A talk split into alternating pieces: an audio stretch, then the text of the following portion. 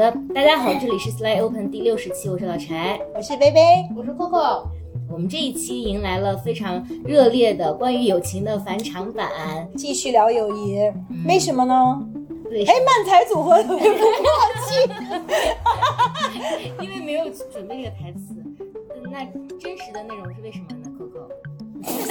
说好不要 Q 我的，呃我来说，我来说，我先说，Coco 再补充，就是我们这个上一期播了以后，呃，反响出奇的热烈。首先是柴认为我们的播客没有真正的有人听，大家都是僵尸粉儿，结果我们所有的。呃，至少我们认识，除了我们的收音机前陪伴我们一起这个播客成长的听众以外，我们其实就是因为我们在讲友情嘛，那我们所有的女朋友其实都听了，或者至少关注了这一期的很耸动的标题，然后在朋友呃当中展开了热议。当然，也有一些朋友嗯搞了一些对号入座，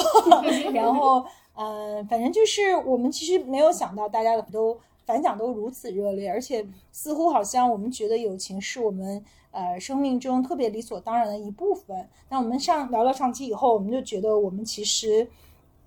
友情是一个特别值得大聊特聊的话题，因为它给了我们很多的不同的呃看看见和呃成长和面向。还有就是，其实友情它一个就是很重要的，就是让我们去呃理解关系吧，因为友情是一个非常呃重要的关系，在某种程度上，它也是一个嗯非常。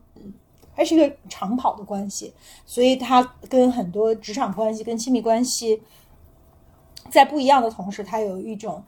就是我们觉得它有一种照见的功能吧。就是，所以我们今天就是想再回来，就是继续去聊我们上一期我们觉得没有聊到的关于友情的话题。嗯，首先呢，就是我们想聊，我们觉得，嗯，友情是一面镜子，就是我们在这个镜子中。照见自己。下面请 Coco 先，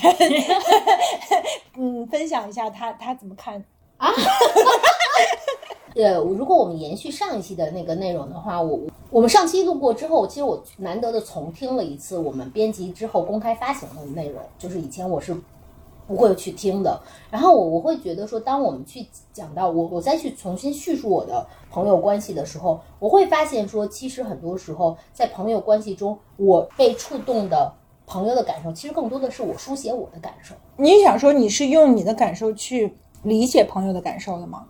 对我看到的这个例子就是说，那我们这一期播出了以后，不是在朋友当中大家的反响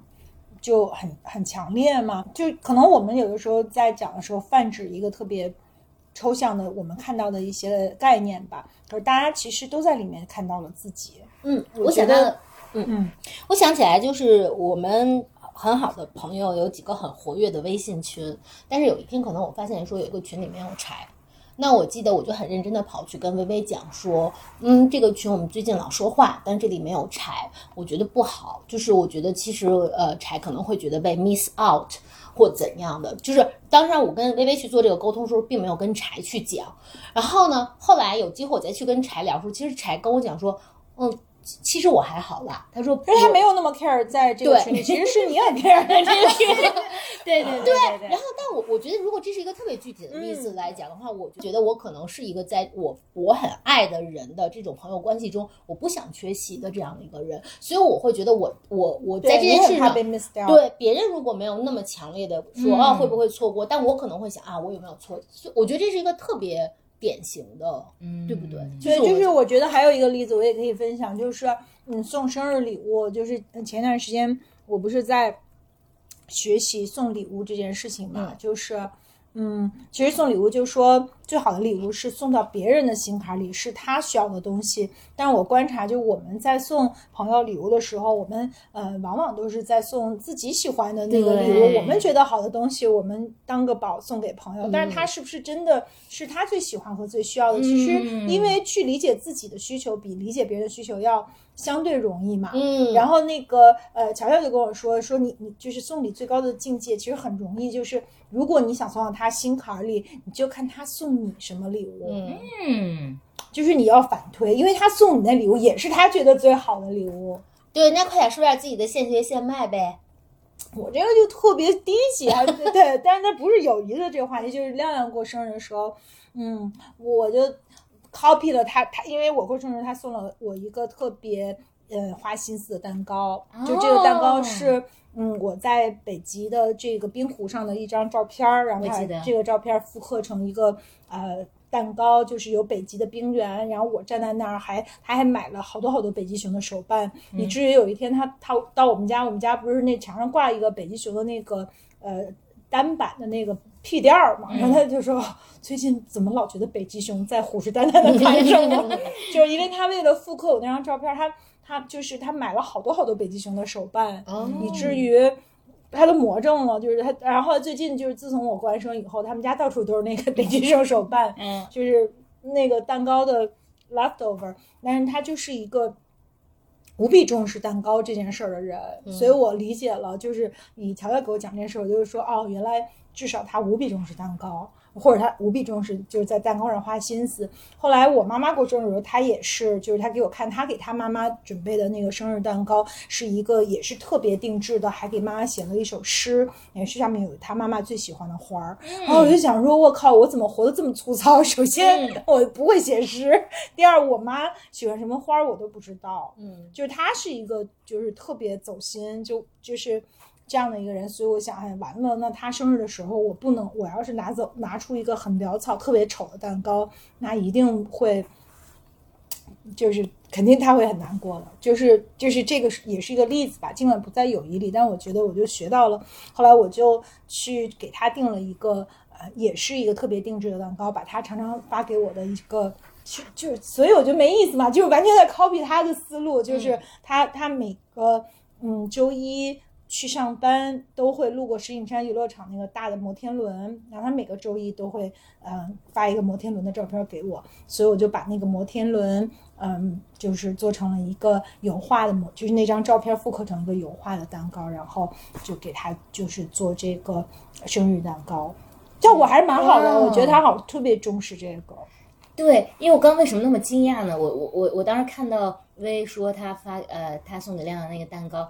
我当时第一反应是，诶，这创意不就之前你过生日的时候他送给你的吗？但是我从来没有从这个角度想，就他的确可能会让亮亮非常快乐，因为这就是他喜欢的东西。但是但是这么简单的道理，我觉得我们大多数人可能平时就都没有那么想过，就是你要推己及人和推人及己的这个路径是怎么走的？对对，比如说我如果我在想，就 Coco 会很在乎说。呃如果因为 Coco 自己很在乎他在小伙伴们的那个存在感，嗯呃，因为他也是一个大胶水嘛，他是把大家 hold、hold together 的那个人。那所以如果有一个群没有他，对他来说是很难忍的。嗯可是我觉得柴根本不在乎，他只在乎他在乎的这些人和跟他有关的话题。那有一些话题跟他毫无关系，他也跟这些人没有那么 close 的时候，他其实我觉得那有的时候可能对他来说就反而是一种打扰。嗯，就是我会觉得就是很有意思吧，通过这些小事儿，就是你看到我们很多时候我们去标的友谊里面别人的那个。感受和看法和需求的时候，往往都是用我们的需求去标的的，但是这个标的可能很可能是错的。嗯还有一点就是特别 extreme 的一个 version，就是关于这个白莲花理论，就是很多时候我们会嗯在呃某个人群当中，其实我们跟最好的朋友，我觉得。就这是另外一个话题，就是我们在就是什么是标呃就是标的一个友谊的呃一个友谊的这个纯就是纯度和和质量的一个一个标准吧。就是我我觉得其中一个是我们可以全然的做自己嘛，嗯但是呢，在大部分的友谊里面，呃，我们并不能够真正全然的做自己。那我们就想做一朵白莲花，让别人来喜欢我们。当然，这个在呃职场上给老板拍马屁和呃谈恋爱的时候，呃特别的呃装逼是两个 extreme version。但其实，在朋友里面也也这样。但是，就是乔乔跟我说了一个特有意思的点，他就说你如何证明自己当白莲花的时候，后你拿出来那个样子真的是，他肯定不是你，你认为。是别人最能接纳你的样子，但是你怎么去 evaluate 这件事儿呢？其实你是很难去嗯衡量说你这个白莲花的效果是怎么样的，因为没有人会真正的告诉你，嗯这个效果如何。说这件事儿的这个效率成本特别低，在于如果我们 project 我们那个自己是我们认为最好的那个自己，可是你希望。看到你的那个人，他真的不一定这么觉得，所以所有的办圣母、办白莲花都是一个非常非常低效的，就是呃，在呃就是在人际的关系当中拿出自己最好一面的这个模式，是因为你永远不会拿到一个真实的反馈，没有人告诉你说，哎呀，你装的特别努力，然后你也装的。你装的太好了，就是你装的就是我心目中女神的样子，就是我觉得没有人会这么说，谈恋爱的时候也没有人会这么说，所以所以就是嗯这一点吧，就我在想，我当年也也有过在，尤其是在我特别没有安全感的时候，我会希望我是所谓的那朵白莲花，就是我的样子能够更被我的小伙伴接受。比如说我之前有一个特别。Harsh 特别挑剔的女朋友，每次在他面前我也憋着屁，因为我我觉得我如果不表现出他喜欢的那个某种样子，但实际上这都是我构臆想出来的，就是他至于他是不是想看到我，嗯，很像他的那个样子，其实我是永远不会知道的，我也不会去呃问他，所以。回过来说，就是说，如果我们想去理解别人的需求，其实最简单的是去观察他是怎么对你的，而不是从自己的的这个从自己的需求上去标的他的需求。太有道理了。但是我觉得这个这其实是一听大家都觉得哦，这好像是个很简单的道理。这是 common sense，其实并不是，因为这是这是非常反本能的。对对对对对对。但就比如说提到最开始 Coco 讲的那个案例，其实我还是会蛮感动的，因为我确实不太 care 说我到底在不在什么群里面。可是 Coco 会，他会以他的感受来，呃，理解我的理解我。至少他很 care 你。对，就就像是呃一个小朋友，比如说你虽然不喜欢吃糖，可是小朋友以为他小朋友自己很喜欢吃糖，所以他对你表达爱的方式是他给你糖，即便你特别不想吃糖，但你会觉得哦，他对我是充满爱的，所以对，是还有一个最典型的例子是，有一种冷叫你妈觉得你冷。啊，是的，是的，是的，对，嗯就是这种。对，但是的确要对对方有真实的关心，观察他其实是一个很好的。然后说回说回到，比如说收礼物这个这个事情，我我我也回想了一下，我也确实有时候我就觉得我想收的礼物是非常简单的，呃，比如说在爱情里面，我觉得朋友反而是比较了解我，但我就永远收不到那个我想要的礼物。但就是我我我我就觉得其实就是这个问题，就比如因为对方永远送的礼物是他觉得很就是你老公送礼物，是不是常常也是就是他自己觉得特别好的礼物？对对对对，是的。就关于友谊是镜子这个部分，可不可以聊一聊你在友情中，如果友情是镜子，你看到了什么？看到那个，你送一个好朋友一朵一个花儿，就是在他上班的第一天，就是你觉得这个是你们当年认识那朵花儿，然后你精心的复刻了当年的那束花儿，以及你觉得特别美，放到他办公室。可是我想说，那个真的是您老先生的需求，就是是的，对我也想就是他说因为我也 get 不到这个点，对，就是我也不可能，我根本也想不起来，就是我也不是气死我了，我的失忆。对，但是其实就是说，所以你要送 Coco，你要这样做。哎是但是其实对于我们这种很粗糙的人来讲，对对对 就是我我特别理解，就是你送的那个礼物的朋友，就他可能也完全没 get 到你这个。呃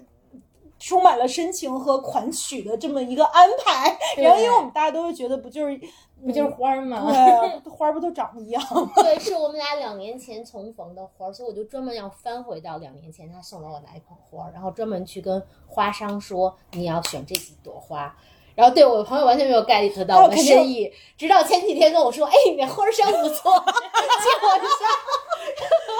这个也是一个特别典型，就是我们其实那个是因为你希望别人对你这么做，嗯，哎呀，真的是，但咱们说的要，咱们要看的是，呃，你看到的是友情中你的表达是你的诉求，这是你在就是对于需求的理解吧，对于我们的需求和别人的，对于朋友的，其实因为我们都想让朋友开心，但你是不是真的做到了让他，就是就我觉得也是一种所有的关系的一种反照吧，就是很有意思。就我我就是把所有事儿都都理论化嘛，因为我我是觉得，我突然觉得我我其实并不知道我要送亮亮什么礼物，以及就是亮亮跟就是亮亮跟我特别不一样，就是我是一个。对于表达特别直接的人，我想要什么，不想要什么，我都会直接告诉他。可是他不是，他就是老说他不想过生日，他也不想收礼物，他什么都不想要。嗯，他有生日尴尬症，那时候我你千万不要给我准备礼物，我有生日尴尴尬症。然后我就想理解这个话到底是啥意思，他是真的不想过生日呢，还是啥意思？因为他总是跟我不一样，他很不直接，然后以至于我老得去猜他的想法，他对我来说就是特别累。我觉得我的深情做到的就是说，我去跑去找我的 therapist 说，我想理解一下这件事儿，把它上升到一个理论的高度去理解。所以其实我给亮亮最好的生日礼物，在我看来不是给他复刻了那个蛋糕，是我会愿意为花这个时间，花一个半小时，花钱去找人，去找找专家去问，说我应该怎么去理解他的需求，这个是我能够给他的，以我的方式表达的最大的深情了。嗯，而且这真的非常深情。但是亮亮的反应就是说，你你你你花九百块钱去问我想要什么礼物，你能把九百块钱给我吗？还 有他虽然这么说，但他一定会心花怒放。这就跟我们给妈妈买礼物，妈妈总是说：“哎呀，不用啊，不用，你把这钱怎么怎么样。”但实际上妈妈还会很开心。是吗？反正我特 shock，就是他说，那你还不如把钱直接给我呢。还有一个就是我妈给他送了一红包，然后他特别开心。我还跟我妈说，你千万别送，这多尴尬呀！因为我也想哪个长辈我过生日要送我一红包，我简直手都不知道往哪儿放。可是他特别开开心，笑纳了，蹦着就跑了。我我有点觉得亮亮是适令我，对我也是生日尴尬症，也不也不不希望人家送我礼物。但是如果我喜欢的人的妈妈要送我一个红包，哇塞，那就是一个莫大的肯定。真的吗？我也会特别喜欢。啊？为什么？你们是选红包吗？不是不不是，我觉得那是那是长辈好大的爱呀，而且他把你当孩子，当自己的孩子嘛。哦关键是对你们关系的对啊非常的肯定。我觉得那我妈肯定我们的关系有啥用？那也很重要。这在传统的观念当中是非常重要的事情。好吧，反正我就是对他各种误判吧。就首先我认为这个红包会让他无比尴尬，事实证明并没有。然后我，而且我得亏问了乔乔，不然的话我可能就真的觉得他不想过生日，就假装那一天跟每一天一样什么都没发生过，那就完了，我就完了。嗯，你真的特别像直男，但是还不问呢？但但但是你又是一个嗯，对，特别聪明的直男，所以你就会反常识的去做一些努力，然后你就可我这学费没白交，你看我在这播客里跟大家分享，用这个方法，你可以那个有有推己及人，你可以去理解很多关系。不所以我觉得听众应该众筹你那九百块钱。对，但这理论真的特别有用，我都学到了。对那你在友情中看到啥了？我在友情中看到啥？就是我们说镜子这个话题啊。对，就是友情。如果是一面镜，你在友情中看到了。其实我看到的是力的反作用力。我前两天还在微博上写一个事儿，就是，呃，我我最近因为育儿嘛，有很多感受。就比如说我对小杨，当你非常温柔的去跟他讲一个道理的时候，他尽管只有十一个月，他是可以听得懂的。你你让你让他不要去碰那些东西，他就会非常乖的。就是他特别想站在电视机呃电视柜旁边去摸那个小爱同学。后来我就说，小杨这个地这个地方真的不可以摸啊。我非常温柔的跟他讲了之后，他就。其实他他特别想摸，他就一直这个坚持握着自己的双手，然后就手搭在那个地方，他就静静的听小爱同学唱歌，但是他就不摸。可是相反，如果说呃阿姨其实比较严厉，或者说比较没有那么温柔的跟他讲了这件事情之后，他就会有很大的抵抵抵触。嗯那这个事情其实在这是小孩子，他其实看见的。对我们大人也是一样，我先从他身上看，作为一个镜子看到，就无论是说我们对朋友，还是说我们对身边的任何一种关系，当你温柔以待的时候，你往往收获收获的是对方的温柔以及呃互相的通情达理。就是就这个东西其实是有一个反作用力的。可是如果当你一开始没有那么理解对方，然后你也会有一些对抗力的时候，对方的这个对抗力可能就更大，而且这个两个力的对抗，它不是一个叠加的效果，它是一个爆发的效果，可能双方就会被激发出呃，因为每个人都有他的缺点或者暗的那一面，他那个暗的那一面就会出来，所以，所以我就是嗯，也也也包括我，我觉得这是第一个我的看见嘛，就是嗯。所以，所以有时候可能当事情没有那么原则性的时候，也许你对对方施以爱和温柔的话，可能会你也会获得呃同样的同样的力。对，另外一个看见就是，就是之前呃有有一句话是谁说的？据说是苏东坡说的还是就是呃怎么说来着？你啊，哪句话？见佛，你心中有佛，呃，怎么说来着？就是你心中有佛，你看什么都是佛。你是心中有什么？哦，对，就是当你心中有什么的时候，你看到的就是什么。所以，嗯，就好多好多影视作品里面其实有这样的桥段，就是比如说一个人被很多人不信任，可是当你呃，如果你特别信任他的时候，你对他抱以信念的时候，他也许不会辜负你的信念。就是，我就就我想说的是，当然有时候情况不是这样，但是当有一些非那么模棱两可的时候事情的时候，可能那就是一个你的投射。因为因为我我觉得我自己在友情的实践当中做的也不太好，因为我自己的情绪也会有起伏。当我的状态比较好的时候，可能对方对我的反馈也会比较好。当我状况不好，比如说我自己管理不好我生活的其他部分，所以那段时间我可能会非常炸毛的时候，我可能在友谊里面也会碰到啊、碰壁的情况。嗯，我我有一个特别那个感同身受的回应，就是说我我就说我其实觉得有一面镜子，是因为我在我的朋友看身上看到了，就他对待不同的人，就我们每个人在某种程度上都是变色龙，我们在不同的朋友面前呈现出来的我们都很不一样。就是嗯，其实很多时候是你在，就是你就是你在这个人的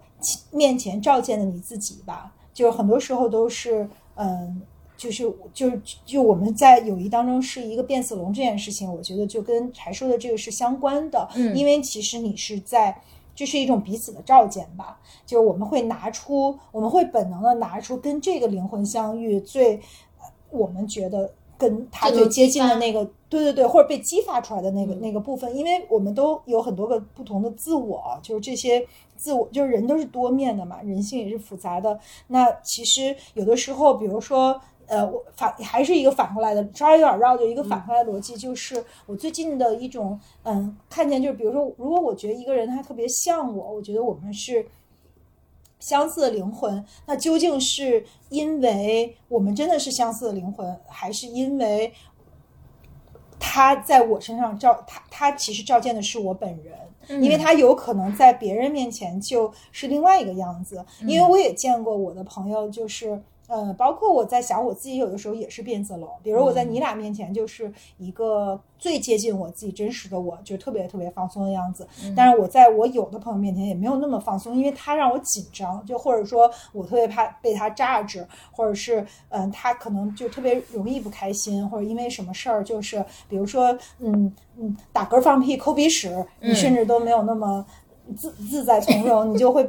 另外一种表现吧。就是我觉得，其实，在不同的人面前，多多少少我们都是镜子去互相照耀。包括你说的可能更深的层面，就是说，如果我比如说给了你无限的信任，你可能也会用更多的，就是用这样同等的信任来回报。就这种是一种互相。呃有回声的这样的一个呃过程吧，就友情其实它是一个 echo chamber，它在这个里面会有很多的这样的发酵。而且还有一个，我还有个特别呃直接的案例，就是我是一个非常粗暴的人，就我是吃软不吃硬的，但是就会遇到这种情况，像当对方特别硬的时候，我就比你还硬，然后于是两个人就刚刚刚刚刚刚到一定程度，我们可能彼此之间最嗯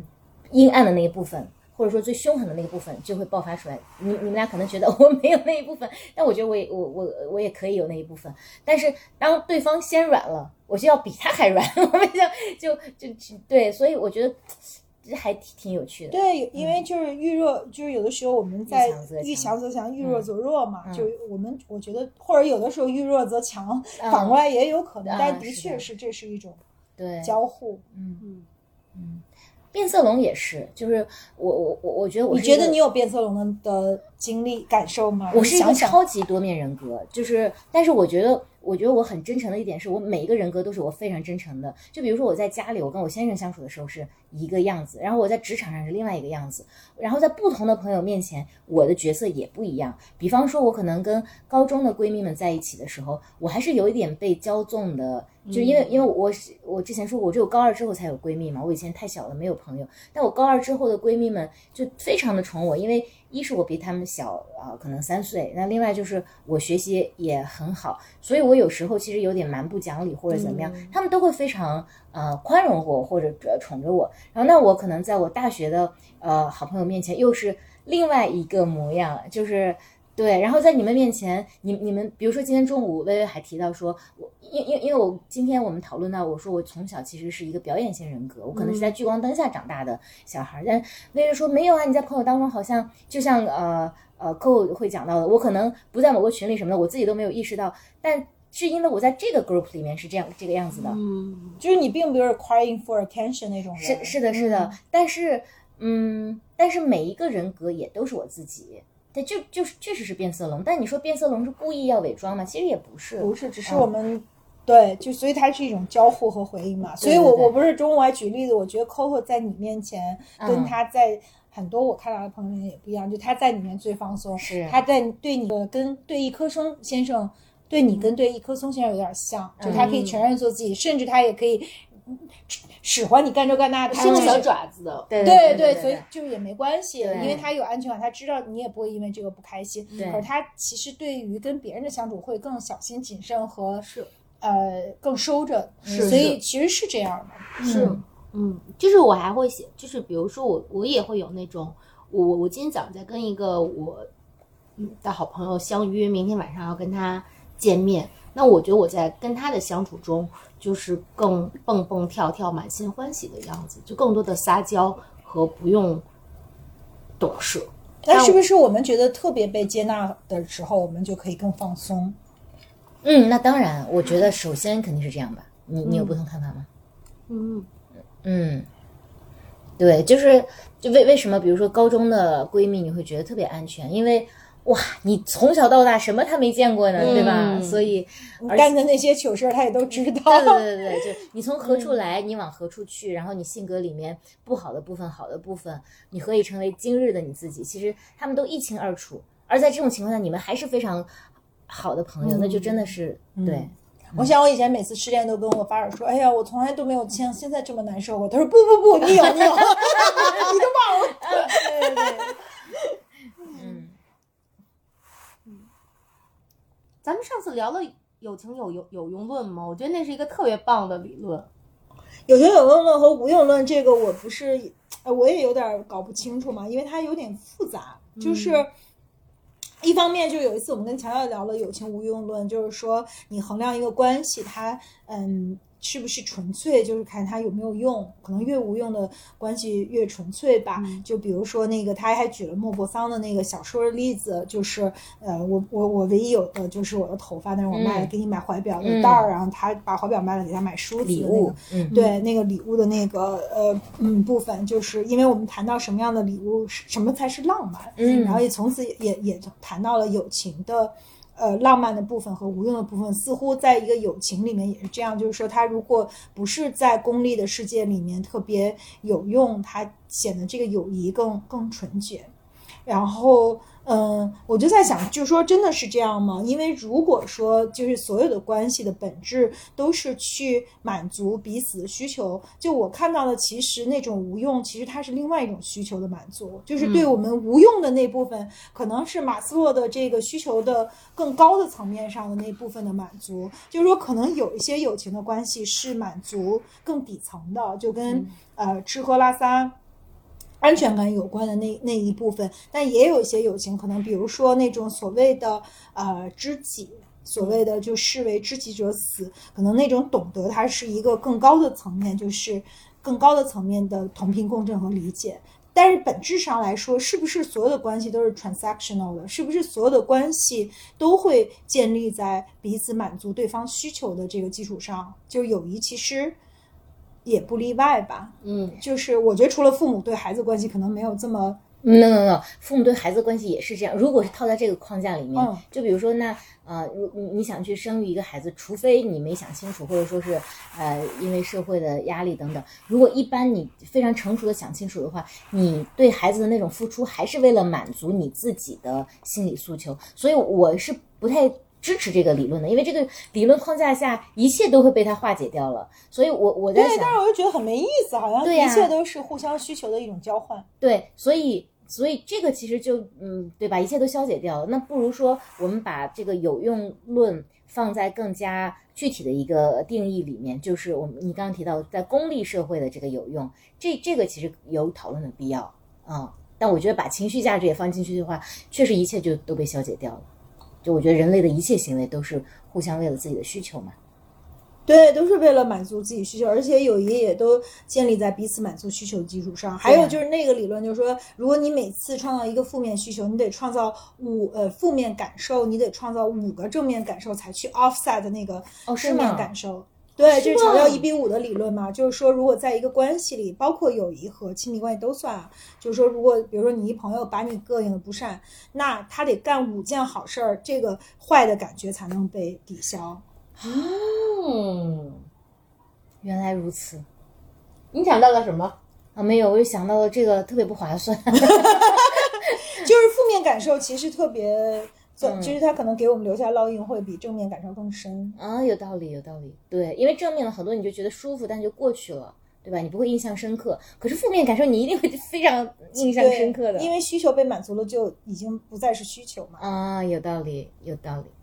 可我怎么看有情无用论？对，如果我们把它定义成就是功利呃世界里面的有用的话，是相信有情有用论。好像我们之前在节目中还遇，我还分享过过一个极端的情况，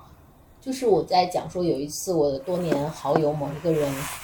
大家可能是开玩笑，但我很愤怒，就是愤怒在他就是在讲到说，Coco 你是不是只交往有用的人？当时是非常愤怒的，我觉得这对我是犯。因我因为我觉得他指的那个有用是特别功利的有用，嗯，可我觉得我有很多的深情是不关乎这样，而你帮我把我 label 成一个这样的人，我就很愤怒。可是后来很长时间以后，我去想，我是很拥抱说有穷有用论这种部分，而且我也觉得说刚才柴讲到的说我们要不要把情绪价值挪出去，我觉得也不用挪。我觉得情绪价值它就是一个客观输出的有用，但它与它平行的的确有很多功利的有用。知识的扩展、社会资源的扩展，我觉得都没问题，所以我支持，特别支持有情有用论。我是你的完全反反方。对，就是如果是定义成说呃功利社会定义的这个有我情有用，我想说到有价值，嗯，对，这个有价值对我来说是它不是界定朋友的呃这个界界限。就如果说我们讲的是狭义的朋友，能算作或者说我我心里认定的朋友的话，我不会把他的社会价值纳入这个考量的范围。如但是我需要很多这样的人，他们叫我的关系好的合作伙伴。就合作伙伴和朋友是两码事儿，合作伙伴可以变成朋友，但我我如果这个人是我的朋友，他就一定是朋友，就他这一辈子都对我没有任何的价值，但也 OK。不是，呃咱俩说的定义还是不太一样。就是我我想我说的是说我那些没有社会价值，俗俗是一样，但是我就是说我我是说他如果情绪价值也是价值，情绪价值也是价值讨论的是怎么定义价值，而不是说有对，就是不是友谊的，就是说我们怎么定义价值，是说世俗意义上，就我就功利意义上说，我我帮你办事儿，我、嗯对我有我我们互相交换社会资源，就是比如说啊，还是成就是情绪互相，我这拖住你的情绪，这算不算有用？对呀、我觉得就是说这这对我来说也不是。就如果我的朋友能提供这样的价值，我会非常的感激，但它不是我衡量要不要跟这个人做朋友的标准。以及比如说，我们讲到一个特别具体的案例，比如说你说跟这个人成为朋友，他可以帮我去拓展我的视野，帮我进步之类的。如果他刚好带来这样的结果，我会非常开心。但这一定不是我交朋友的目的。不，但我的点是在于，当一个朋友如果没有任何价值输出，including 情绪价值输出，那我觉得这个友情是很难维系的，因为我觉得，我觉得你抽离了一个概念，是说，即使咱们去讲从小到大，就是你们俩也知道，我有从小到大毫无我们去讲，就是嗯。社会公用的朋友，就这种所谓使用价值的朋友，但是我觉得那里面你们两人共同共同的成长记忆和彼此托付的感情，甚至我觉得每次你一那也是一种价值啊。那我。就觉得这就回到了那个话题，这这又把这个概念消解掉了。那那一切都可以套进来，就所有的事情都可以套进来，那就没有讨论的必要了。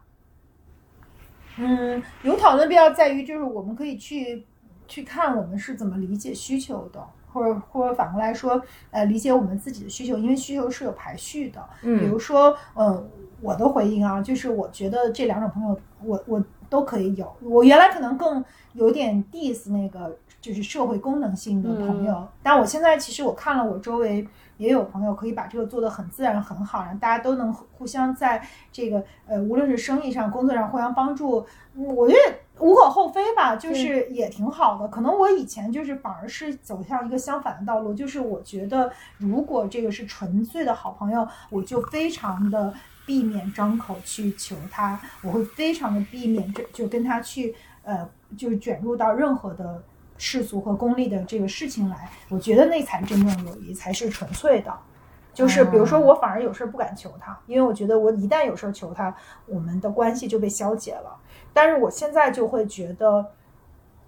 这么想也是另外的一种自我设限。就是那朋友，我们可能相处的前提不是这两个层面啊。第一，我们相处的情前提不是绝对彼此无用，而是即便是在世俗的层面上彼此无用，我们在其他的层面上也彼此有用。那所谓的这个引号的有用，有可能是我们知根知底儿，特别放松，我在他面前可以做自己。我感觉被接纳，这也是一种有用。呃，我难过的时候可以跟他倾诉，或者就是就是我看他很高兴，然后我们聊了好多小时候的事儿，就只有他能跟你聊你小时候的事儿，或者只有他特别懂你的某一个点。我觉得这也是，其实这个可能更多的是反而我我以前在朋友中高举的东西问一。个非常极端的案例，然后就是就这么一个朋友，他变成了植物人，他还是你的朋友吗？他变成植物人，他没有办法给你提供情绪价值吗？那他曾经有过很大的的情绪对呀、所所所以其实我的点在于说，如果我的好朋友，我们也可以有一些社会社会价值的互相的帮助，嗯我是不排斥的，我也觉得这样很好。但是你初期。就是你想要要朋友的那个目的和你交朋友的标准里面，其实是不含有对社会价值的需求的。就是我我当然有这方面的需求，但是我会把这两组人分开，就就或者说把这两个定义分开，就是合作伙伴就是合作伙伴，朋友就是朋友，这两个定义可以是一个人，但是他在我这里是两个定义，啊、是对，但是植物人的区别是，他是他不输出了，不是因为他不想输出，是他没有能力了，这是一回事儿。如果他不是一植物人，他还好好的在那儿，他既不回应我们的情绪，又不回应我们的爱，也不回应我们的真实的生活中的帮助，那有可能这个人就跟你渐行渐远了。但是如果他是植物人，那就定格在那一瞬间了。那他不是不想回应你，是他没有失去了这个功能，那你不会因此而 judge 他，或者你他在你心目中你们永永远永恒了这个 perpetuate 的这个关系，是因为定格在那儿了。嗯我觉得是两个。嗯这个这个是对对对对对，但是你想有没有这样的人在我们的朋友里面？就是你会不会就慢慢真的就疏远了？如果他不回应你的任何需求，对啊也不给你任何反馈的时候，我们还能不能跟这个人一直是朋友？嗯嗯，不回应其实对我来说不是问题，但如果他变化了，可能会是问题。或者他变成一个你不认可的人了，会不会就就是或者就是他对于我们的友谊的这个信念发生了动摇，他不想跟我做朋友了，那那就不做朋友了。我对，但我觉得两种都是吧，一个是不想跟我们做朋友，还有一种就是他就是他老强调我们是朋友，我觉得这我也挺 受不了的。那怎么会有人老强调我们是朋友呢？嗯，这朋友不是一个自然而然的事情。我觉得这跟亲密关系一样吧，就亲密关系里面，我呃有很多东西我，我现在觉得也是，应该是自然而然到那儿的，而不是去让对方给你一个承诺，或者是怎么样的。就是你你有的承诺，他就是，我觉得友谊里有时候也是这样。就是如果真的是一辈子的朋友，其实不需要说我们要做一辈子的朋友，嗯，因为他本来就是。对，Coco，你觉得呢？那我当然是，嗯，我觉得这个回应了我们前面第一个话题，就是我们在友情中，如果友情是一面镜子，我觉得它不仅是看到朋友，也看到自己。如果你在一个友情中永远在在这段友情还没有展开，还没有体会，但你先立了一句话，叫我们要做一辈子的朋友哦。那我觉得至少你能看到，就是你在这份友情中有巨大的不安全感，你才不停的去标的这个关系。嗯，我觉得这个标的既是给对方的，可能也是给自己的。嗯，所以，我就是回到说，友情是一面镜子，我觉得它真的能照出好多东西，照出对方的诉求，照出你自己的不安全感，照出你特别敏感的那个地方，你嗯匮乏的那颗洞一直没有被填上。对，我觉得这也是是的，对对对对对对嗯。嗯，薇，你在友情里面照见了什么？嗯，我照见了我各种各样的需求啊，因为我各种各样的朋友都不一样。比如说体力之光小组，就是主要还是一起爬山的这个拉体力的需求吧。其实这个，然后我我以前对别人最大高的评价就是这人特别好玩儿，嗯就我对于一个人他是不是有趣有很高的这个需求。那我也有就就发小，他可能两我十岁的时候就见过我啥样，然后就是他他了解我的一切的那种，嗯。就是他能够见证我的变化和成长的这个需求，那我就是我们三个一起来做播客的这样的一种集体的疗愈和互相的这个成长和照见。其实我们做播客也是一种镜子，我们三个互相激发、互相照见，那也是就是是另外一种需求。我觉得我每一个朋友，其实在某种程度上都呃照见了。呃，我的需求以及照见了我的样子，嗯就是我我还我会在每一个朋友身上都看到跟我有相似的部分。那你说到这个，我想起，呃，我今天还想到，我有一个交朋友或者说我为人处事的理论，就是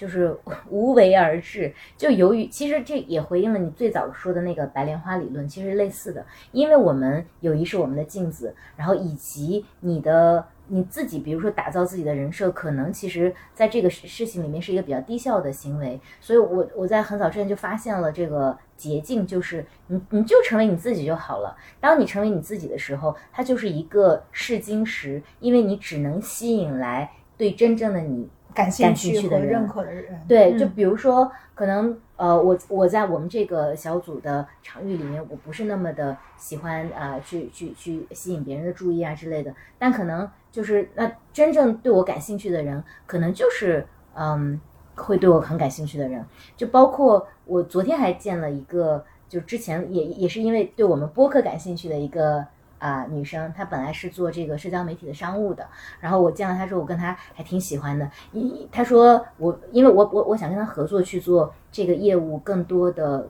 跟我现在创业的事情相关的事情。她说，那你为什么找到我？我说我们自己就是一个试金石，因为我们不是在排行榜上挂的很高的这样的一个媒体，嗯，然后其实一般在正常的，或者甚至我觉得就比较常规或者比较比较懒惰的商务那里，他不会看到我们这样子的小号。但是其实大家也都知道，我们且不说内容怎么样，我们的用户的粘性什么的还是非常的好的。所以能找到我们的这样的一个商务老师，一定是一个非常用心，并且可以帮客户去识别啊。它的这个商业价值所在，我澄清一下，在这里我们不是在招商，因为我们节目也不做商业化。但是就是，我是觉得它它就类似于一个试金石。如果你有这样识别我们的能力，我就觉得他是一个非常用心做事，并且非常懂新媒体，比如说非常懂播客这个渠道的一个人。所以，当我在做新的事业的时候，我就非常想要去跟他合作。我觉得友谊也是一样的，我就呈现出我本来的样子。那不喜欢我的人就不喜欢我，就即便我吸引他来，我们俩也会去相处的非常不不开心，对吧？嗯是的，这在亲密关系中也适用啊。嗯就我们努力打造那个人设，你你走早晚有一天，那不是你真正自己，那你 等你崩塌了，可能就这个对关系也就不成立了。对，就像我之前说过，我说我喜欢的人基本上都会很喜欢我。如果他连我都不喜欢，就说明他的他的审美和价值观跟我的是不协调的。嗯，对我并不是觉得我的好，只是就说明他很没有眼光光。啊。对，就在我的世界里面是没有眼光的。嗯嗯。嗯，我想起那个，就是因为我们中午讲了那个梁宁的那个产品课，还是 Coco 推荐给我的呢。就他就说，就是产品作为一个产品跟相亲是一个道理，就是你去相亲的时候，你要拿出你 average 的样子，就是你不要拿出你最好的样子，因为那个不是真实的你。就是你要拿出你平常的样子，如果你平常样他就能接受，这个是第一个试金石，这这道门槛儿如果没迈过去的话，您就别费劲了。就是嗯我觉得也还蛮有道理的。对，嗯。对对，嗯，然后我觉得柴其实它有一个特别吸引我的特质是，这个叫 still water runs deep，就是它其实表面上看起来特别的平和和，他也不爱说话吧，反正至少在小伙伴，因为我们都很咋呼，就是在在小伙伴的这个小组织里面，他其实不是那个话多的人，他年龄也比较小，然后可是他就是那种。你聊的越多，越觉得他特别的丰富，然后特别的有有有特别 solid 的呀，特别有有有很多很细细微的。首先，他很有很好的积知识积累，然后他也有很多对于生命的那种特别深情的感受吧。就是他是一个很细腻的人，又是一个呃知识结构特别的丰富的人。就是，但是其实他不是那种特别光辉耀眼，在一个人群里特别咋呼，就是好像。你会一眼就会能够识别到他所有的这些特质的，就是你得花花很多的时间去慢慢的了解他，就是他就是不一样。我我都脸红了，但我其实想说，我就是遇强则弱的典型代表，是因为你们实在太咋呼了，所以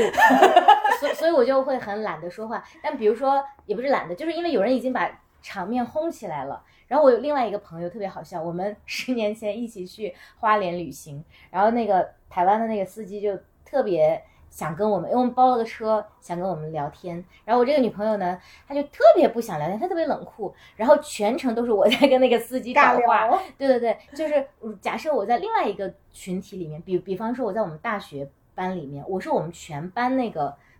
就是最活跃的那一个人，你在负责调节气氛，你就成区分组。对，是因为我们班是学财务的，你可以想象。对，然后大家都觉得哇，柴妮好活泼。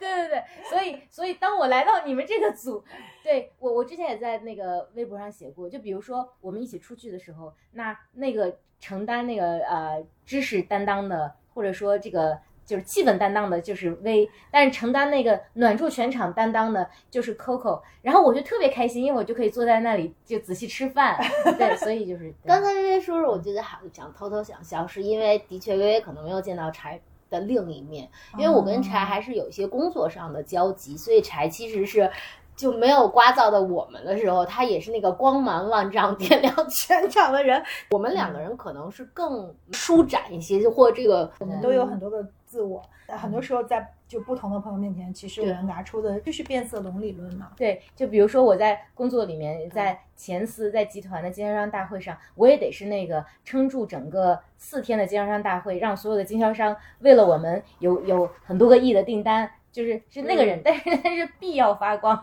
非必要的时 候，我其实不太喜欢发光。对，所以我们做那个 MBTI 的人格测试的时候，我是 I，就是 INTJ，所以就是我也没有想到，因为我以为我是 E 呢，E 是外向嘛，那对，但其实我是 I，只是我是 I 偏 E 一点。嗯，OK，嗯，我都已经完全忘掉。但所以，我特别特别喜欢跟你们俩在一起的场合，因为我就不用承担那个角色，因为我可能本身。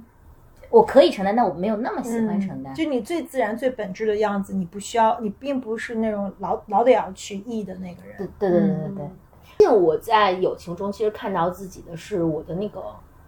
卡顿，我就对我的启发还蛮大的。就是我们上一期聊，其实就是因为我卡住嘛，我卡住在多段关系中，就是站在在这一段多段关系中跟不同方共鸣。然后到底也特别是大家的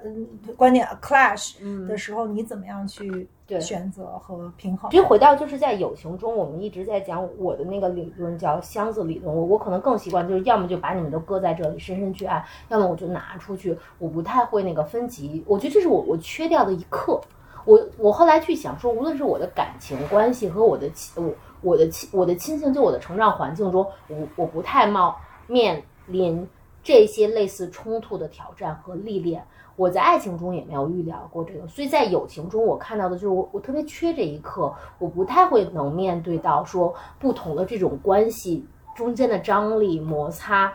就对我来说我是非常紧张和焦虑的。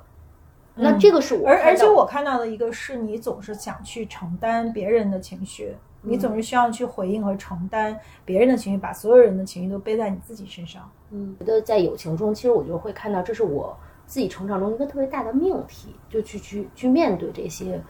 不和谐。我觉得是两个吧，就像我们那天沟通的时候我说的，第一个是就是你建立你的边界，就是即便是最好的朋友，你也要建立边界，或者是说朋友分所谓的朋友分级和朋友分层，就是因为我们跟他们的边界会有一些不同，嗯，就是一个是就是建立边界感，还有一个就是及时喊停，嗯。就是我有看到在。很真实的场景里，比如说，如果有一个朋友他特别委屈，他也很愤怒，他就会不断、不断、不断、不断的去消耗你们两个的情绪和能量。但其实，在我看来，就那样的沟通是无效的，就是只能彼此消耗。首先，这个问题不是你造成的；第二，就是说，呃，就是。你们都试图去在这样的一个他很不开心、很难受的时候，你会想要安慰他，但是你安慰的那些都不是，就是真正的问题吧？就本来这问题就不是你造成的，所以你安慰不到真正的问题。那在这个时候，大家就都特别彼此消耗。我觉得就是在别人呃特别消耗你的，特别是因为这个这个这个原因不是你造成的时候，就是如果是我，我就会及时喊停。就是对不起，麻烦您，谁造成的您找谁去，您别找我，这不是我的错儿。就我能做的就是我把摆事实讲道理，把我的看见分享给你，但是我不为你的情绪负责，我也不希望任何人去承担我的情绪。如果你对我已经在 abuse 的边缘了，因为你要非要让我拖住你的情绪，那我就会及时喊停，因为没有任何人有义务去拖住别人的情绪。那你是一直就是。很知道这个边不是，我都是跟乔乔学的。我是在自己的，其实我以前也，我觉得我我这一两年就是开挂的一两年吧，就是真的开挂，就是，呃，我原来也做不到，我现在就而且很多都是学习来的。其实我第一次学习，就是我其实，呃，最近的一个学习也是，比如说我也跟我其中的一个好好朋友发生过一些特别特别激烈的冲突，然后当时乔乔就跟我说，就是。你首先就是要及时喊停，因为没有人抵字儿，何况你们俩是这么好的朋友，即便不是你也不抵字儿被这样对待。就是我们要有很深的自我价值感的时候，没有人可以去这样去对待我们，这个是不公平的。比如说他因为就是突然特别愤怒，然后突然。大嚷大叫，然后我就会特别的不知所措。我也因为我也很爱他，我很希望他开心，而且我我甚至都不明白为什么这是不是我造成的，就他觉得是我造成的，可是我还是不明白我到底做错了什么。就在这个时候，我也会很难受。还就是，然后乔乔就说：“那这个时候你唯一能做的就是说及时喊停。然后你如果你可以离开现场，就如果他情绪失控，那你要及时喊停，你要先保护你自己。”啊，如果还是不能控制的话，其实最好的就是你要及时的保护你自己，去离开现场。嗯，等他平静下来，他自己会来找你的。哦，你说这个我我是，而不是在那儿忍着。对，虽虽然我们之前说过，我可能没有，就是没有你们俩那么多跟啊呃心理咨询师的实践，我也我自己也不是特别信这一套。但是你说的这个，我大概能理解到这个心理咨询的力量所在。对，在这插一个不相关的事情，就是虽然我们真的不是给乔乔做广告，但是因为 Slide Open 开播以来，因为一直我在看后台的信息嘛，我我们已经有，我觉得至少有二三十个人通过我们要走了乔乔的联系方式，对，真的特别棒，嗯，好棒啊！我我们今天也提到，我觉得你这两年的状态的变化特别大，对，因为我们也说了，就是好多时候我们都是缺爱吧，我觉得我就是嗯。从我爸去世，然后遇到各种这些呃人生，就是挺挺特别触底的那一年之后，嗯，就觉得哎呀，人后半场我不能再这样了，就是觉得就是其实 Coco 也有能量低的时候吧，就是你觉得干什么都特别没意思，活儿也特别没意思。从那个走到现在，觉得每天都可好玩，可可开心了，然后也很爱自己，然后也也不缺爱了。但是这个不缺爱，还是说到就是我是，当然朋友是我找来，我们一块儿。营造了这样的一个非常友善的啊朋友的小小集体，那这个亲密关系其实从某种程度说也是我允许自己嗯。去有这样的一个人走进我的生活吧，可能是以前的我是绝对不会允许的，所以这种允许，这种对自己的善意，其实就是悄悄的改变了很多吧。那当然，我们自己的能量更强了以后，我们就可以更好的去去喊停。我觉得有的时候我们不能喊停，是因为我们有恐惧，就是我我们怕失去吧。就比如说我在想，我当时不敢不能喊停的呃很大一个原因就是我怕失去他。因为我很喜欢这个人，我也很在乎他在我的生命里，即便是我受到了一些不太公正的待遇，那我也我怕我喊了停以后，我明天可能就再也见不到他了，这个是我没法承受的嗯，冲突。嗯我在我在友情中，就是除了具体的那个一个个动作的指向，我就是觉得我会有机会看到很多自己的命题，对吧？我觉得那个是特别有价值的事情。嗯嗯，嗯，对，所以说友情就是一面镜子嘛，能让我们照见很多关于自己。嗯，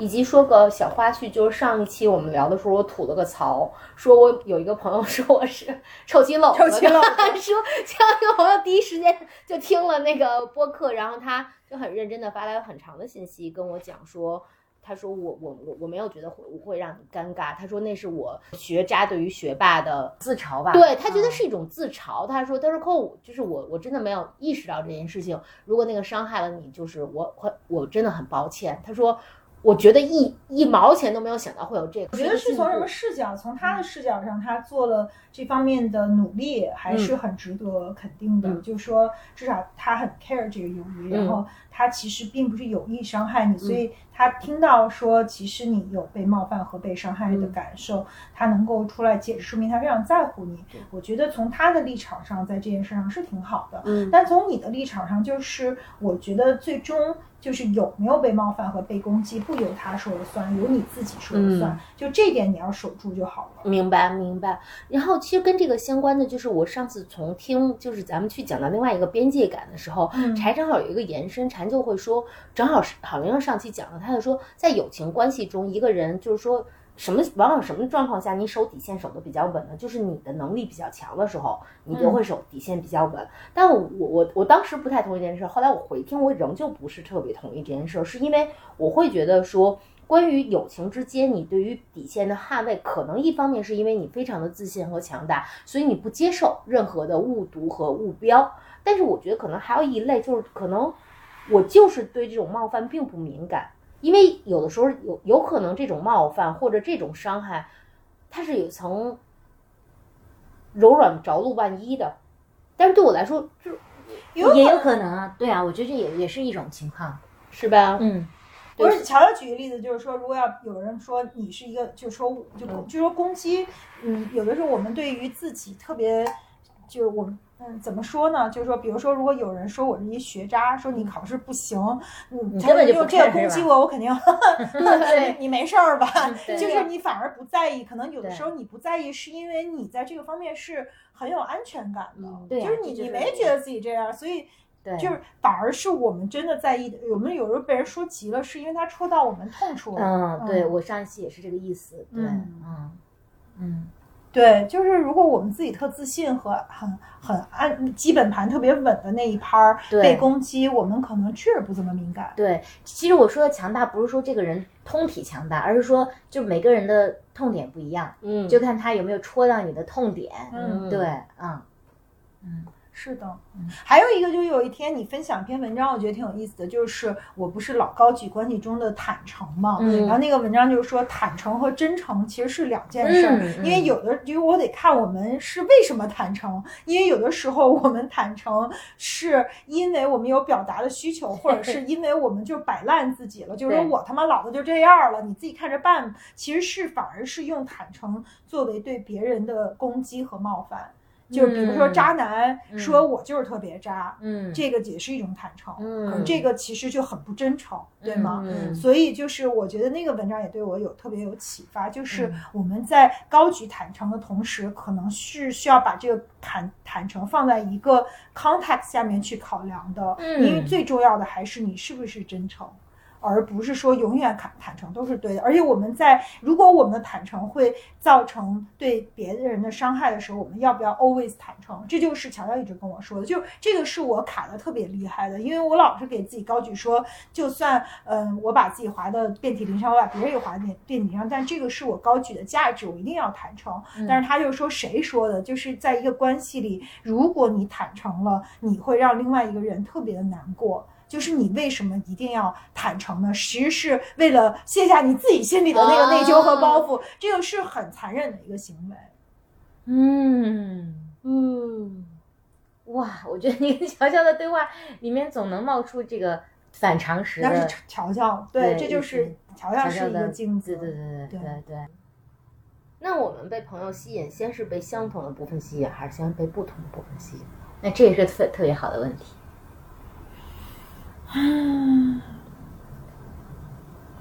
我觉得底子得有相同的部分，就是价值啊什么这些，然后再上面就应该不一样。要都一样也没意思了。但是你如果太不一样了，也没有办法有交集吧。就基本盘是相同的吸引，而上面长出的花朵是不同的吸引。嗯，我觉得每个人定是不一样，所以你细想想，你被一个朋友吸引，你上来是被啥吸引？我怎么觉得作为一个旁观者，我看你，你还是先容易被就是有趣什么的吸引，然后再拎出跟你底色不一样的拎出去呢？不，就我只是说我我对你的观察，我不是原来就是觉得朋友的这个最大的标准就是好玩和不好玩嘛，嗯，但是好不好玩也是一个很主观的。对，比如有一个游戏叫做画画，我们都觉得特别不好玩。以及我觉得特好玩儿，你们也没觉得好玩儿。对，嗯，对吧？嗯，柴呢？柴什么样的人能吸引你，让你一下就想说，我可以先去试试当朋友？哎，我特别喜欢那种有江湖侠义的人。嗯，就是因为你问我这个问题的时候，我想起薇今天也一会儿我们可以讲这个理论。薇说，可能我们随着年纪渐长，可能越来越嗯不倾向于再去交新的朋友了嘛。嗯我我其实也我想了想，我也是，但是我就想啊，我最近几年里面可能被某种场景打动的，可能就是就如果这个人他非常的。就有一次，虽然最终我也没有跟这个人成为朋友，因为我后来犯懒，就是在微博上看到一个女生，呃，也是互互关好友了，但一定不是朋友，在她的一个好朋友在受到网暴的时候，她完全不顾自己的形象，她站出来为她的那个朋友说话。对，就是因为他知道他自己也是一个有影响力的博主，然后他知道这件事情可能会给他带来的经济损失什么样的损失，但他仍然站出来，非常坚定的为他的另外一个朋友说话。哦，这件事情让我当时就觉得心里面腾起了一股浅浅的这个热血，我就觉得，嗯，所所以综合的，因为我零散的想不出想不到那么清晰，但综合来讲，我认同薇说的，就可能在价值观上非常共鸣的人，我觉得是，但是再往上呢，可能就这个人可能跟我就特别好有趣，但他的有趣肯定是跟我可能不太一样嘛。嗯，不是，但是其实你，我们如果就刨去小时候很深深被绑定的，你再去长大见的朋友，你没有太多机会上来就见价值观这件事儿。嗯所以我在问的就是长大以后再遇就是的朋友，比如他真的好玩儿，比如初对见，就是你初见，你想跟他做朋友对？，比如他的标志真的特别明显，就是先好玩儿，嗯对吧？嗯有趣。那你的是江湖气、嗯，仗义。对，仗义仗义，对，我我我觉得，我想了想，我觉得我是深情，嗯就是我不管他这个深情那个点是在哪儿。比如说，我觉得，呃呃，比如我有很多来来往往的合作伙伴，但如果这个人就是他的某一句话什么，我觉得他是有一种深情，不论是对他他做的事情，啥叫深情呢？嗯，深情我觉得有点抽象，是说他他其实特让他你让不抽象。就比如说，比如说我有一个朋友，就也是工作中捡来的，就是我们俩一起熬什么什么，就是大家因为做一些什么什么项目，但他大概是觉得我很很疲惫，但是他就会给我留一个言说，请你不要虚，我好跟你们说那个词儿叫虚电待机，就是说你永远不关，就是你的笔记本永远就是合上，但永远不关机，但其实它一直在消耗。我觉得他给我留那个言，是因为他看到了你，而且他其实在想说你自己的状态是什么样。其实我觉得那是一个小小的深情，或者是说，我说我跟薇薇重逢之后，然后我就跟薇薇说，哎呀，我做一什么，我们要怎么怎么。做什么事情，他就很努力的去帮你排了很多东西来支持到你想做的这件事。我觉得这也叫深情，就是我我我我觉得那个深情就是很大的一种，你觉得那种奔赴、那种体谅，但它有可能也是就是很小的一个句子和动作。但是，总之我觉得我会被就是某一种深情震动，我就会觉得那个对我来说特别重要，一下就能一脑袋扎进去。就是可以成为朋友，我觉得薇薇就就是你在某一个时刻被打动，对对对对，嗯，果然人跟人还是不一样。对，我好像挺迟钝的，就不太想得出好多什么被打动的。当然，就是常态我们在一起，但是也不算是就是你说那种突然被戳了一下的打动，我就会有啊。我记得都是他说了一句特逗的话，然后想现在想想，我都觉得特逗，或者我跟这个人能学到东西。嗯，就每次跟他聊完了，我都觉得特别有启发。哎，我怎么没这么想啊？或者这事儿我怎么不知道啊？我就觉得特别，就是我可能会更吸引被这个吸引。嗯，对我就是会被那种我说哎，这妹子仗义，就这那种特别仗义的人呃打动。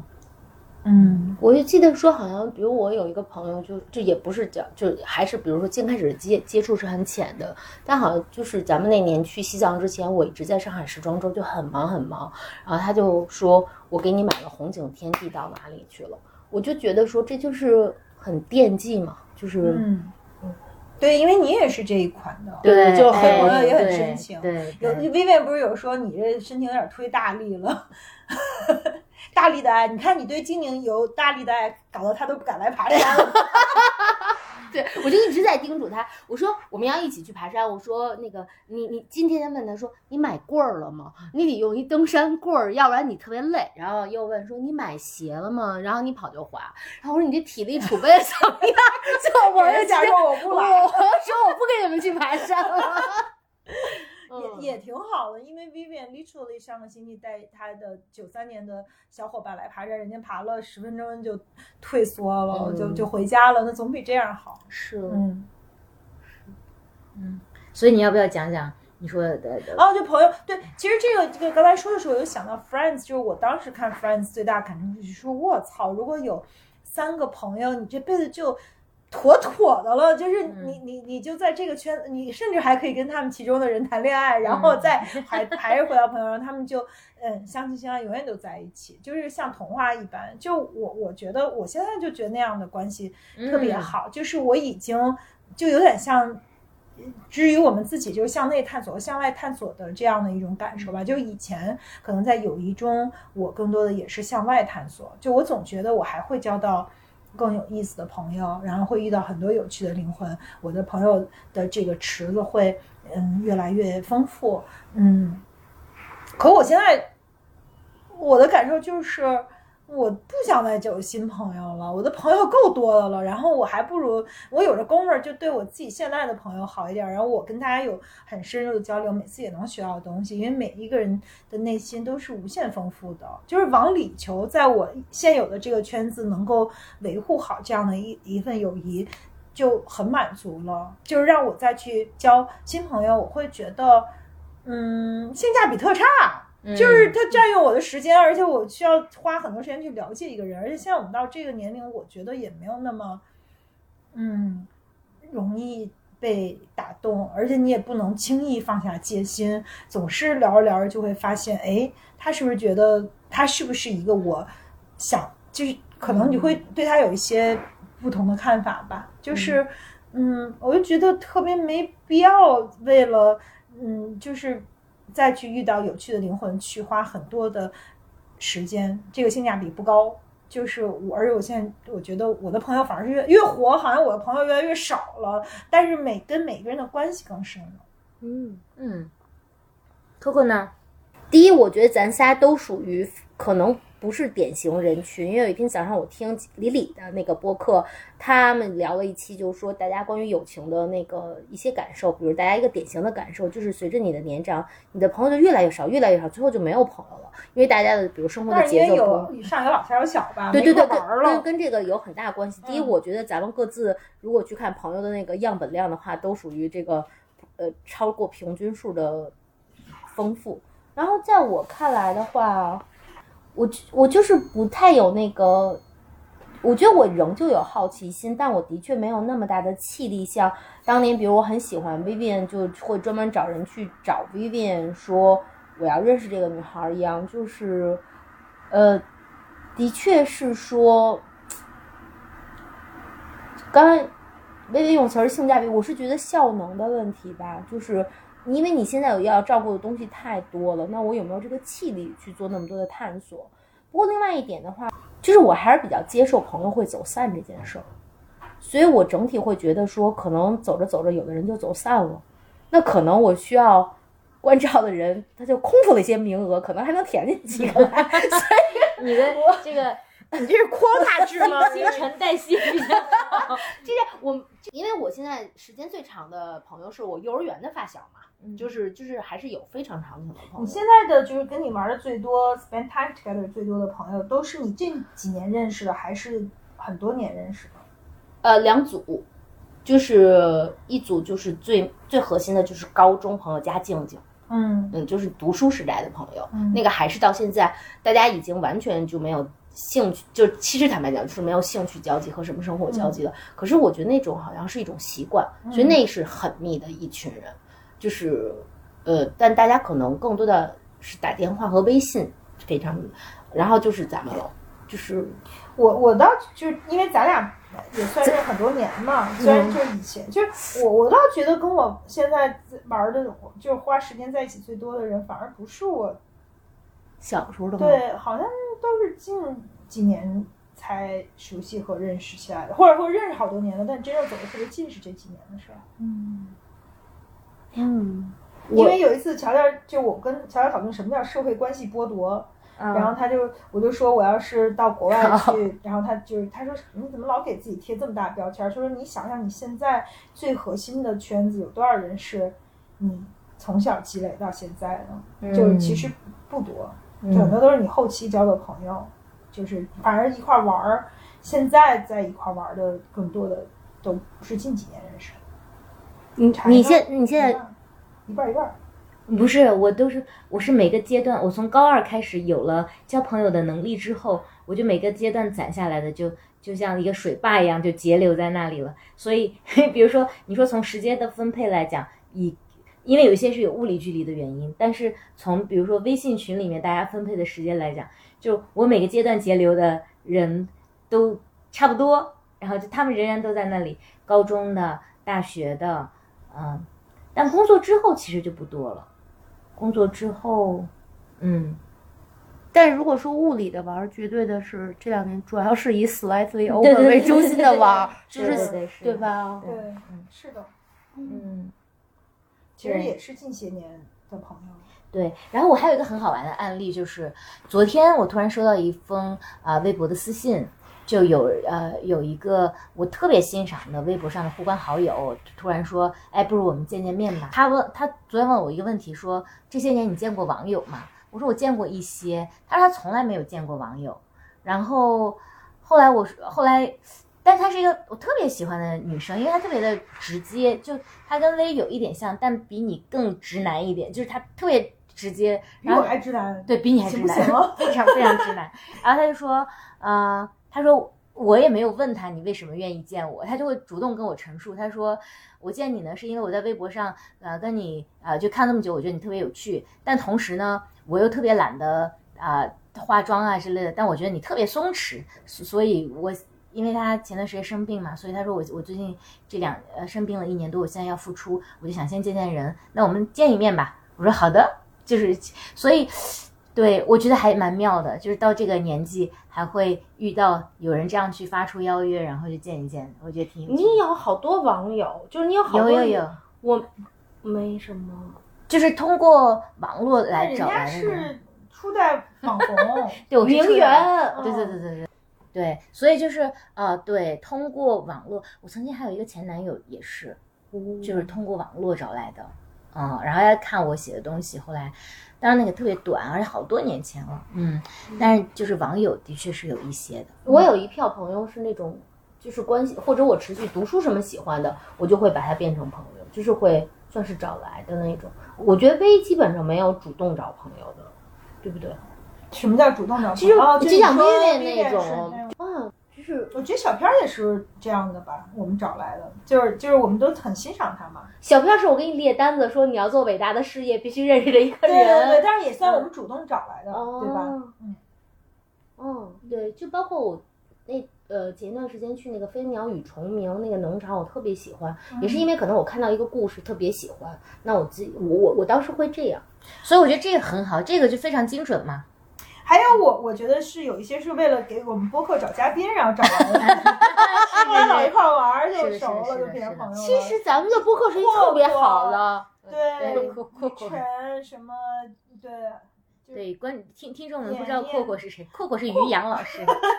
对呀、这些都是因为录了播客，然后才老一块儿玩儿的，对吧？啊，嗯对。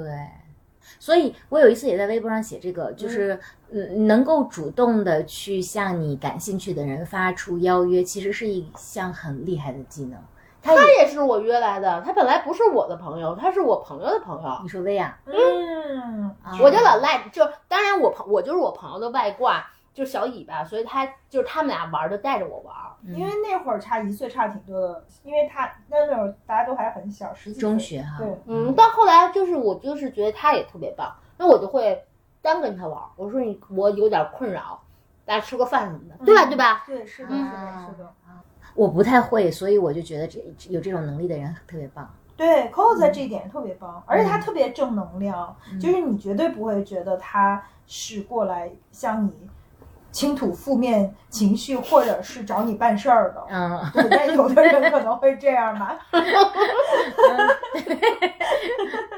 就是每次吃一顿饭，你总觉得好像是个陷阱，嗯就是不太熟的人啊。嗯，对我当时，我就是觉得你你有网友，我是就是觉得如果有一些特别棒、特别好玩的故事，我会有意识的记一下。嗯但是缘分到了再去找，也不会生扑上去干什么。对，但这里面我还有个反馈，就比如说，呃，有关系还蛮好的，当然是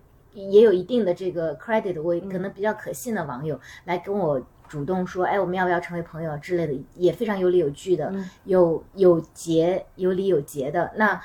我的感受其实非常好的，嗯，但是所以这个其实启发了我一个事情，就是我觉得有这个能力的人其实不但很好，而且也可能会很受欢迎。但是我就没有主动这样做过，但的确可能每年都有那么一些我这样得来的朋友，就他们会主动给我写信啊之类的。嗯，嗯，有有一些是很年轻的，然后也有一些是，呃，有一些资历的，对，但是就什么样的都有。但我觉得，首先我我自己就会觉得他们是一个非常积极的、积极向上的人，但同时他也很勇敢，然后而且也很大方，对吧？就所以在这一部分，他先天对他有这个 action，他先天就加了三分儿。我想我大部分的朋友都是朋友的朋友，嗯只不过有的时候就是你你反而跟这个朋友不不一块玩了，但是你还是跟朋就是我是通我们之间认识是因为通过一个朋友，但那个人可能啊淡出了我们的生命，但是啊我们还是很好，友谊是不不排他他的，对对对。嗯排他嘛，我觉得友谊有的时候也排他。所以这就是每个人对友谊的看法嘛。就薇，你觉得友谊排他吗？我不觉得友谊排他。我也不觉得有意排他。我反而是相反，我觉得我我跟好多朋友特别不一样，就我希望我所有朋友都互相认识，而且一块儿玩儿。可是我发现我有的朋友从来不把他的朋友介绍给我认识，嗯这个是非常不一样的。可是我是那种就是希望我所有朋友互相都认识的那种人，没事儿就把大家都八竿打不着的也都聚在一起。你是这样的，你是这样的，你这样的就是说，在自己家搞一八十人都怕出也就罢了。有时候你就是在我们家吃饭招五十个人来，我也觉得有点奇怪。对，顿顿不是也有点这样吗？他每次来吃饭也都会就是突然带一特 random 的朋友过来，就他也是一个，我觉得可能巨蟹座人都这样，或者 anyway，要不然就我俩这样，就是主要是你俩这样，就是老想把八竿打着的朋友捏在一起认识。可是我发现我很多朋友从来不这样，比如说。就是我发小就从来不这样，他他的朋友圈子他就是他就隔得特好，我也我也我也不会这样，但我不会这样，不是因为我不想这样，而是我想不起来，就我我也不明白为什么要把 就是人家因为就是多认识一个人，就多一个好朋友一块玩儿，因为你们俩共同就有一个最大的共同点，就是你。比如说我跟你的朋友有一个最大的共同点，那个就是你，但我但我是这样可以很容。易的亲近起来。比如说高中的朋友就是高中的朋友，大学的朋友就是大学朋友，他们气质和经历是完全不一样的，那放不到一起去的。放得下一起去，因为那比如说我每年过过 Thanksgiving，我就把我所有朋友都请来，就是他们都是八竿打不着的，就有点尬。但是就是在我人生不同阶段的朋友，但我也会觉得大家就有的时候也能串着聊会天儿，也挺。我在你们俩中间我会介绍朋友认识朋友，但我就是其实心里会挑一挑一下，说我嗯觉得这两个人这儿会很搭，哦哪人那儿会很搭。如果回到说现在大家无论是说呃找积累更多朋友的动力。就越来越小了，或者碰到对的人的那个概率越来越小。但是朋友帮朋友筛一下，我觉得还是好的。我现在有一个习惯，就是不太喜欢太多的人的聚会，除非是一些宏大的、重要的场合，比如微微的生日。就常态，我就翻了一个白眼儿，好大腿。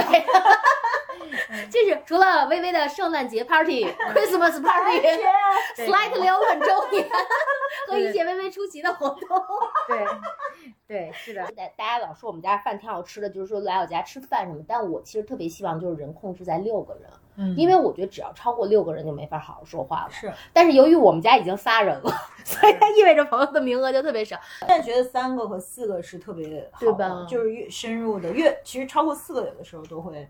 我很对我一直以来都觉得三个是我的上限了，就是四个人的时候我就说话会比较少，我就躲到一边去吃饭。嗯，不不是说其他的原因，就是他的那个交流的有效性其实就会 Golden Triangle 就三角永远是一个最稳定的结构，嗯然后也是最和谐的沟通。因为有时候两个人反而你就有点尴尬。啊，但我自己更喜欢一对一的沟通。我喜欢三个人耶，因为三个人哦他他更丰富，然后又不散。就是我觉得三个人像我们三个现在这样，就是我认为这是我最舒适的沟通的那回到前面就是排他。你为什么觉得朋友不会排他呢？我觉得其实会排他的，就是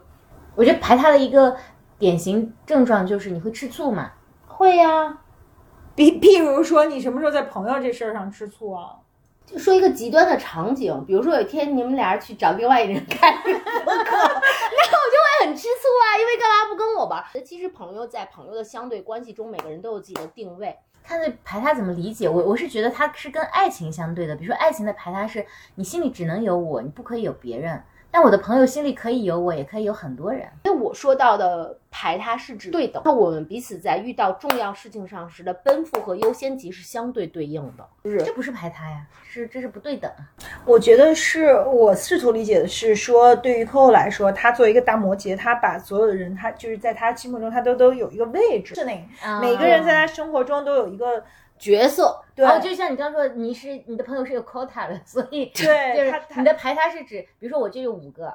那我就没有第六个了，是这个意思吗？退休一个再补一个。对对对，一方面，它保持一个整体的这个数量级是这样，但是它没有那么，比如说，可能我永远第一时间哭泣的是找你们俩那别人可以找我们哭吗？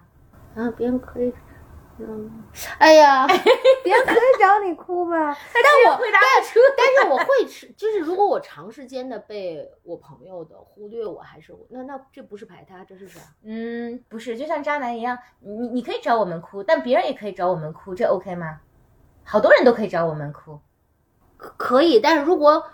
你哭的时候，我永远第一时间回应你，那我对你的期待应该是作为友，即使在友情中。我第一时间哭的时候，你不能说前头还排着十个呢，你后哭。啊就是我，我对于这个友情 是有一个就是相对的但是。对理解就是说，那就是要要先 prioritize 你，这个我理解。但是就是 pre 就是 prior 就是你排序跟排他其实还不完全一样。嗯对对对，我觉得是不一样，但我我我我可能比如说别人也可以让我们哭，但是如果你现在麻利儿马上就得哭，那我们就得把别人放下来跟你哭。对对不是不是不是不是我不讲理，但不是我的我的我我要的是一种对应关系，就是说我我要求你这么对我，但我也会这么对你。嗯我要的是这种对等的排，嗯就是交付的对交付对等性，行吗？啊，哎呀，呃我我就是那个，咱们在做这期准备的时候，我不是也出了那个第三个我的疑问嘛？就说什么去标志一个呃，就是说什么是一个好的友谊？到底是我们在朋友面前可以真正的去做自己，还是啊、就是刚才你说的那个，我就是这个需求是对等，就是更对等，就是它其实是一种互相对等的满足需求的一种状态。对你这有点像那个叫什么双向最惠国待遇，嗯，哪个更标志一个友谊的健康程度？你剃头挑就是单向输出肯定不健康，对吧？比如说你有我们就是老想跟一人玩，他都不理我们，然后我们需要他的时候他也不在，但是他他需要我们的时候，我们永远都得在，这种友谊肯定不行，对吧？或者说我我们之前说的就是，如果我们在友谊里面不能够全然的放松自己，老得当白莲花，老得端着，就是这可能也不太好。那就说那。对，那你怎么去标的一个友谊的健康性？这个是不是一个最核心的标尺？对于我来说特别重要那个标度，不在你刚才描述那个了条件之内，反而我会觉得说，好的友情是我真的觉得自己在变得更好。这个好不是一个，就是被滋养。就是总觉得我在经历成长，并不在友情中追求最舒适状态，因为比如我在爱情中和亲情中太舒适了，我在友情中不追求这件事情。我觉得就是有人跟我一块玩儿，这个回到那个友谊有用论还是没用论，我觉得友谊不用给我什么，友谊就是以它发生了，它就是友谊呀、它一定给了你什么？但我不是去图那个什么的，就你遇到一个人，然后你们聊特别开心，就就是缘分发生了，然后你们聊特别开心，你们就成了朋友。然后那开心也有这是共鸣啊。对，那就是情感输出了呀。就你，我觉得你是一把推开了他给你出的他的输出和价。共振也是一种。对呀、那你不他跟你同频共振了，也是一个功能。。嗯，我但我不会去至少得聊特别寻找开心者。不能这人让你特讨厌，还特别对，。就是就我我不会有一个预设的前提，说我要干啥，我要我想要什么，而是说你就在那里就碰到了一个人，然后你们就聊聊特别开心，这就跟爱情一样，它就发生了呀，然后你们就成了朋友了呀。觉得爱情也不是自然而然发生的，嗯都是因为它满足了你某种需求。因为发生了，如果没有是一个正向的发生，你就把它定义成今天发生了件倒霉事儿，它就你就发生不了了。它它就不是友情了。但你忽略了它，它带给你的 unconsciously 的 benefits，然后你说它就发生了，它就不是，它一定背后是有什么的。这里面的区别在于，你有预设的说，我有一个标准，还是说你只是接受它的发生，然后你再去判断说哪些变成了你的友情，这两者是不一样的。但这个区别也许是 conscious 和 unconscious，不一定是有和没有。而且还有一点又回到了说，我觉得友情也不是你想要就要来的。比如我们去讲说，我希望咱俩绑定成为一辈子的朋友，我们就能成为一辈子的朋友。我希望今天咱俩的沟通很愉快，就这样发生就是友情的，不是。即使你想了，它也不一定是。当然了，但是是因为恰恰是因为它是了，带给了你的 benefit 和愉快感受了，所以你们才有了友情。可你你只接受说它发生了，不接受它给了你相应的滋养，就是一没有无缘无故的爱。对。不是，我是接受它的发生，我也承认它带给我的 benefit，但是我不是冲着这个 benefit 然后去结交它的，这是最大的但。没有这个 benefit，可能你你们就渐行渐远了。我就我我我想说的是那个发心，就是你你出发的那个点，你出发的点不是说我为了得到那个 benefit，所以我要认识这个人，不是这样的，只是说它发生了，它恰好说你们俩特别愉快了，然后他就成了你的朋友，此后你要对他负责任。我觉得你俩说的都不矛盾。你说的是你就是我们在友谊中不是带着一种功利性的目的去，就我们不是这么去评判说这个人能够让我成长。其实 Coco 也不是啊，他也不是说这人能让我成长，那他就是我的朋友。其实反而是说一个友谊，他可能。在我们心目中，它是一个高质量的友谊，它可能能维系的时间很久嗯的一个重要的啊这个价值。我这个我们高举一个价值，比如说他的价值就是让他变得更好，或者是让他能够呃有提升，变成一个 better 啊 self。其实很多人在亲密关系也是这样啊是的就是亲密关系说，在一个亲密关系，我们成为更好的自己，这个亲密关系是我们认为被高举的一个很重要的标尺，对不对？那我的我高举的就是说，好这人能跟我一块玩儿，我们能一块儿像小，就是觉得我在朋友里更像一个小朋友，就是我嗯想，我就我的那种场景都是像小的时候在院子里瞎跑的那种。我觉得如果在一个友谊里有我们能够无忧无虑的一起玩儿，这个对我来说就是友谊最大的价值。嗯，那我那我同意，就像确实我们也讲过，说亲密关系里面健康的亲密关系，就是你们俩都能变成一个是更更松弛、更做自己，同时能变成更好的你嘛。嗯嗯，我都我都不觉得我在亲密关系里追求的是更好的我，我觉得能让我自己，我现在觉得在什么样的关系里，我都能变成更好的我，一直在去观察生命，一直在学习。比如说。亮亮也能让我变成一个我更好的我，嗯但并不是因为我俩老一块儿学习，是因为我在通过理解他的过程中，不断的去修正我自己，嗯不断的去理解，是一个提高情商的过程。因为如果我不跟一个人，呃，有这么近距离的理解和观察的话，以我情商那么差，我可能是很难去理解别人的需求的。但是这么一个活的样本在我眼前，我会需要跟他有很近距离的接触。那我在这个过程中不断的去呃学习，但是这个其实在友谊里也是成立的。嗯所以这个并不是我认为，所以就这么说吧，就是说友谊和亲密关系也是它达到的对我们来的功能不一样。比如说，我不期待我在亲密关系里就是能一块玩的小朋友，然后我在友谊里，我就是我的人设就是我是那个无忧无，我回到我自己是一个无忧无虑的小孩子，然后我可以我的小伙伴们一起玩，像一堆小朋友一样。我觉得这就是我理想中的最美好的一个地方。有道理。所以它还是我们的需求的一个映射。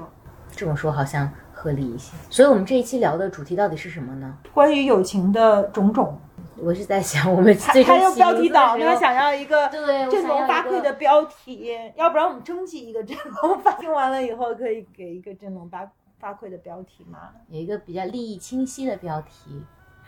会更有。有三位主播枯竭到已经要把选题策划加到内容中了吗？真是，嗯，我觉得这些都是我们在友情在友情中照见自己。嗯嗯，这个主题可以。好，就这么定了吧。那我们这期节目 就到这里，愉快的 可以下班了，啊结束了。对对，我们下班了，下班喽，拜。拜拜。拜拜。